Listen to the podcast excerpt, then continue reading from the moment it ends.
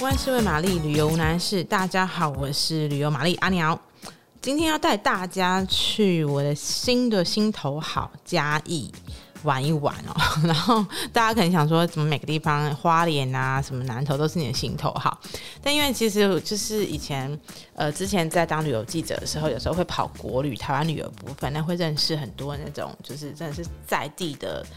那个领头羊，他们就有一些门路，实心的小门路，会跟可能大家认知的比较不一样。他们的那个分析点或者介绍点会跟大家认识的平常认识比较不一样，所以我觉得蛮有趣的。今天就是拿出来呢，再跟大家分享一下。那其实大家对嘉义。认识就是鸡肉饭，对不对？你知道嘉义是台湾出产最多画家，以及他们那个铜管乐队是最强的县市。而且你知道嘉义是其实嘉义市是台湾第一个建成的地方哦，它可能它是比呃台南还早的，所以呢。只是就是说，呃，可惜的是，因为台南的那个光彩比较强，大家都很 focus 在台南的种种好吃啊，台台南人的风骨啊，京都感的种种啊，所以大家就嘉义，因为我问过嘉义人，他们就说啊，我们个性就是比较低调一点，我们比较不会就是自我行销，所以我就觉得，好吧，你这么害羞，我就要把你 promote 出来这样子，因为我过去两年跑一些。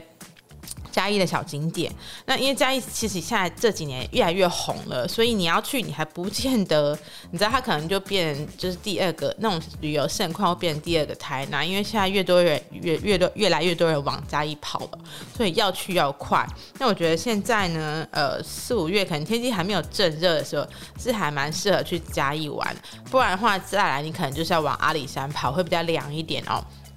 那我们今天要讲的是嘉义市区的一些一些好吃好玩的。其实我非常推荐一间那个旅馆叫兰桂坊，它就在文化夜市，嘉义你知道最夯的文化夜市的旁边。那你你从那边以以那边为基地，然后去探索各个就是夜市的东西啊，周边巷弄的小吃啊，或者是各个日式景点，我觉得都很方便。那我觉得兰桂坊的好处是什么？因为其实大家都很喜欢。大家喜欢住民宿，其实我也喜欢，但有时候啊，民宿就是会有一些比较心心灵上比较累的感觉，就是说你可能要呃重新熟悉一个房间，或者是它的动线规划，或者是什么东西什么用几点什么什么东西放哪里。那我觉得住像这样子比较有一点点商务旅馆的感觉，你一进去你就很熟了，什么东西怎么用，然后几点吃早餐，那些都是一个 SOP。虽然可能你会说比较没有灵魂，但有时候我觉得两。两者交替哦，住一下商务旅馆那种，就是你可以，呃，就是很快的适应，那一切也蛮好。那像兰桂坊，没错，就是香港喝酒那个兰桂坊，那三个兰桂坊。兰桂坊最有名的东西是它，它的房间我很也蛮喜欢，就是一个精品旅馆的感觉，就是具体而为，什么都有，干干净净，时髦。那它的早餐非常的厉害，就是一般饭店的早餐都会有点那个糊弄感嘛，就是可能粥或者是。呃，那个三明治、面包，然后用一些简单的青州小菜啊，或者什么。但是呢，兰桂坊的早餐真的是很光乎，他一早就给你吃鸡肉饭。那鸡肉饭只是其中一个哦，你要各种的呃小菜哦，认真的小菜，不是罐头笋丝面筋那种小菜，是认真炒的小菜。有，然后也有很精致的呃西点类的，好比如说你要如果是有巧克力面包、甜甜圈什么的那种，他们也都有。他那个早餐正常一字排开是非常厉害的，所以我非常推荐嗯。住兰桂坊，然后向外探索。好，兰桂坊旁边呢就是文化夜市，对不对？那其实我觉得夜市推荐的小吃，好比如说啊，烤玉米呀、排不永远排不到队的烤玉米呀、啊，或者是什么这个那个，那个都是比较见仁见智的东西啦。但是小吃周边的巷弄有很多，好比说我想推的是呢，那个碗仔荣鸡肉饭，碗是小丸子的碗，然后仔就歌仔戏仔。碗仔荣鸡肉饭其实不是。一般市面上大家知道嘉义就是什么排名前十的，因为排名前十可能就是民主啊、阿霞、阿西、阿明啊、阿什么的，然后或者是什么喷水池鸡肉饭什么什么。这我觉得鸡肉饭就是看每个人喜欢。那其实嘉义鸡肉饭分两种，一种是酱油底，一种是鸡汤底，看你喜欢什么。有些人喜欢丝的火鸡肉，就是撕成丝的；有些人喜欢块状的。那我的建议就是，你就一家一家就去吃吃看嘛，反正我跟你讲，一定不会踩雷的啦，因为那是火鸡那个 火鸡肉饭的发源地论，就是。因为鸡肉饭就是，其实你知道都不太会腻，所以你就可以换换吃一一一家吃过一家，然后那个小菜也是一个亮点。那这个碗仔荣它在巷子里，其实是嘉义人在地人比较会去吃的，它不是那种观光客排的，它就小小一家店，然后小菜都弄得干干净净。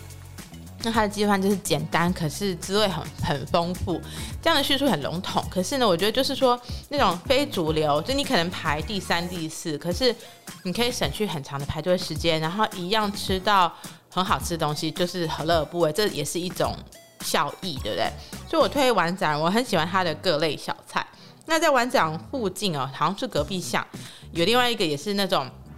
呃，特色早餐，它是与阿文鱼粥，文章的文哦，它就是简单有牡蛎粥，有鱼粥，然后还有煎鱼肚。那你说天呐，早餐就吃那么丰盛，那么澎湃吗？对，来嘉义就是要这样子，因为你在嘉义啊，我就是真的肚子没有空过，就吃到要翻过去这样子。那我觉得嘉义美食还有一个特色，就是它该咸的时候就是咸，然后我没有要批评别的地方的意思哦，就是我还蛮喜欢。咸味，